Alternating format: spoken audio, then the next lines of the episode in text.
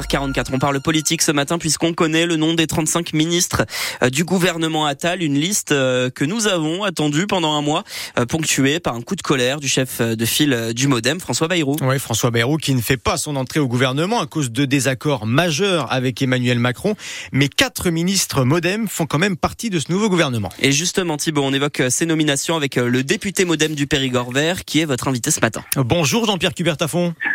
Bonjour, merci de votre invitation.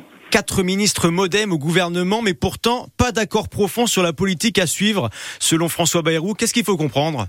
Je crois que d'abord il faut euh, comprendre que nous avons euh, quatre, euh, trois ministres et un secrétaire d'État, mm. et pas des moindres, Marc Fesneau qui occupe le ministère de l'Agriculture et qui se voit attribuer Agnès Pannier-Runacher, ministre délégué. Donc nous sommes assez satisfaits. Dans le précédent gouvernement, nous avions quatre euh, ministres et secrétaires d'État sur 42, et là nous en avons quatre sur 35, donc nous sommes assez satisfaits. Mais Alors bien entendu, bien entendu, vous allez me poser la question, et François Bayrou ah oui. Eh bien François Bayrou, il a refusé d'entrer euh, dans l'équipe Attal. Je crois qu'il y avait un désaccord euh, politique.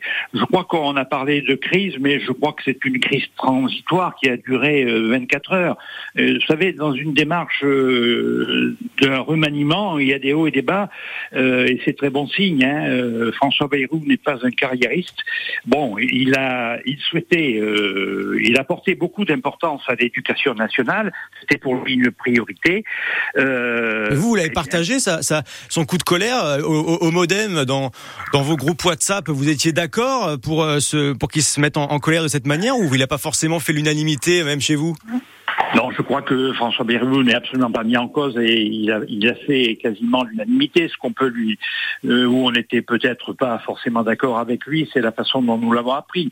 Ces choses sont passées assez vite, mais vous savez, dans un remaniement, il faut aller très vite. Il y a des entrants, il y a des sortants, il faut donner des réponses. Donc, euh, moi, je crois que le, le, problème euh, aujourd'hui, ben, le problème de la, la, crise, la crise, elle était plutôt du côté de, du ministre de l'Éducation nationale. Euh, qui était euh, qui a été Amélie Oudéa Castera qui, qui a été sortie euh, du gouvernement. Sorti, ah non, pas, pas du gouvernement, juste du juste de l'éducation nationale qui s'occupe maintenant des sports. Le ministère des Sports et voilà. les Jeux Olympiques. Je crois que son départ est acté et ça a été une sage décision. Est-ce que ce coup de colère quand même vous vous affaiblit vous le MoDem dans dans la majorité? Écoutez, euh, pour l'instant, euh, on n'en a pas l'impression, puisque mmh. regardez les résultats du gouvernement, nous sommes bien servis et nous avons des postes au gouvernement importants.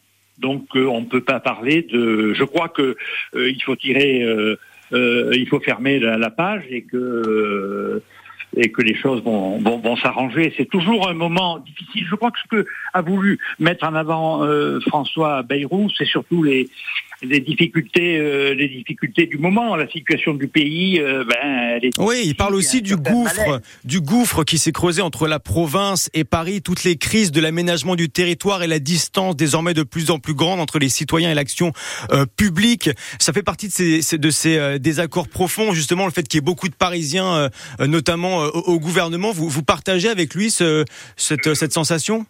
Eh écoutez, oui, euh, je partage cette sensation, mais enfin, les choses se sont depuis un petit peu rééquilibrées, euh, puisque nous avons quand même eu une grande surprise, c'est l'arrivée de Nicole Belloubet, qui est du Sud-Ouest. Nous avons aussi d'autres ministres du Sud-Ouest, donc je crois qu'avec la nomination des ministres délégués, des secrétaires d'État, les choses se sont un peu équilibrées, mais de toute manière, je crois que c'est vrai, il faut absolument que euh, on n'oublie pas dans cette affaire la ruralité. Ça suffit justement à se faire représenter d'avoir Nicole Belloubet à l'éducation nationale pour des, territoires comme le nôtre? Et nous avons Madame Faure aussi, qui est ministre de la ruralité et qui est une Toulousaine. C'est important. Et donc c'est assez? C'est jamais assez, monsieur, mais disons que pour l'instant, nous sommes assez satisfaits. Bon, dans une situation difficile. Bon, le gouvernement, 35 ministres aujourd'hui. Euh, sur le reste des, des, annonces, vous êtes, vous avez été plutôt convaincu par les choix de Gabriel Attal et de Emmanuel Macron? Alors écoutez, je crois que euh, y a des choses importantes quand même. Il y a mmh. donc euh, la surprise, c'est l'arrivée de Nicole Belloubet. Vous savez que on la connaît puisqu'elle a été ministre euh, de la Justice. Un clin d'œil d'ailleurs, c'est elle qui avait remplacé François Bayrou lorsqu'il avait quitté le ministère de la Justice. bon, c'est une femme de gauche. On dit que ce gouvernement s'est droitisé. Madame Belloubet, elle nous vient de Toulouse. Elle était candidate aux élections municipales. Elle est proche du PS, donc on ne peut pas parler de droitisation ou de gauchisation. Je crois que un gouvernement, il est là pour gouverner et on ne gouverne pas ni avec une politique de droite ou de gauche, mais plutôt au service des Français.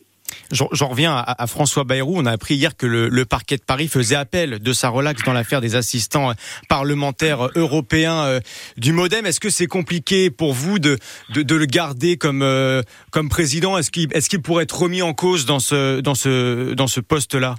Écoutez, dans, dans l'immédiat, François Bayrou a été relaxé. Hmm. Le parquet a fait appel de la relaxe, mais pour l'instant, il n'est pas condamné. Donc, euh, pas de précipitation comme il l'a dit lui-même, il a été euh, relaxé une première fois, il le sera une deuxième fois. C'est quand même confortable ou inconfortable pour vous de cette, cette situation-là ça, aurait été mieux qu'il n'y ait pas d'appel du parquet. Donc il peut quand même rester euh, le président euh, du, MoDem et pour vous. Tout à fait. Pour l'instant, il est, il est, il est, il est, il n'est pas condamné, donc il n'y a pas de problème dans l'immédiat. Bon, merci beaucoup, euh, Jean-Pierre. Euh, je, voulais simplement euh, avoir une, pensée pour la crise agricole. Hein. Je crois que maintenant il faut passer à l'action. Il y a eu des promesses, le monde agricole souffre, et la France sans l'agriculture n'est pas la France. Voilà. J'ai une pensée pour eux et, la semaine dernière. une forte pensée d'ailleurs. Merci beaucoup Jean-Pierre Cubertafond d'avoir été notre invité ce matin sur France Bleu Périgord. D'avoir invité. Bonne journée. Bonne journée. Et vous retrouvez cette interview en intégralité sur francebleu.fr et sur l'application ici.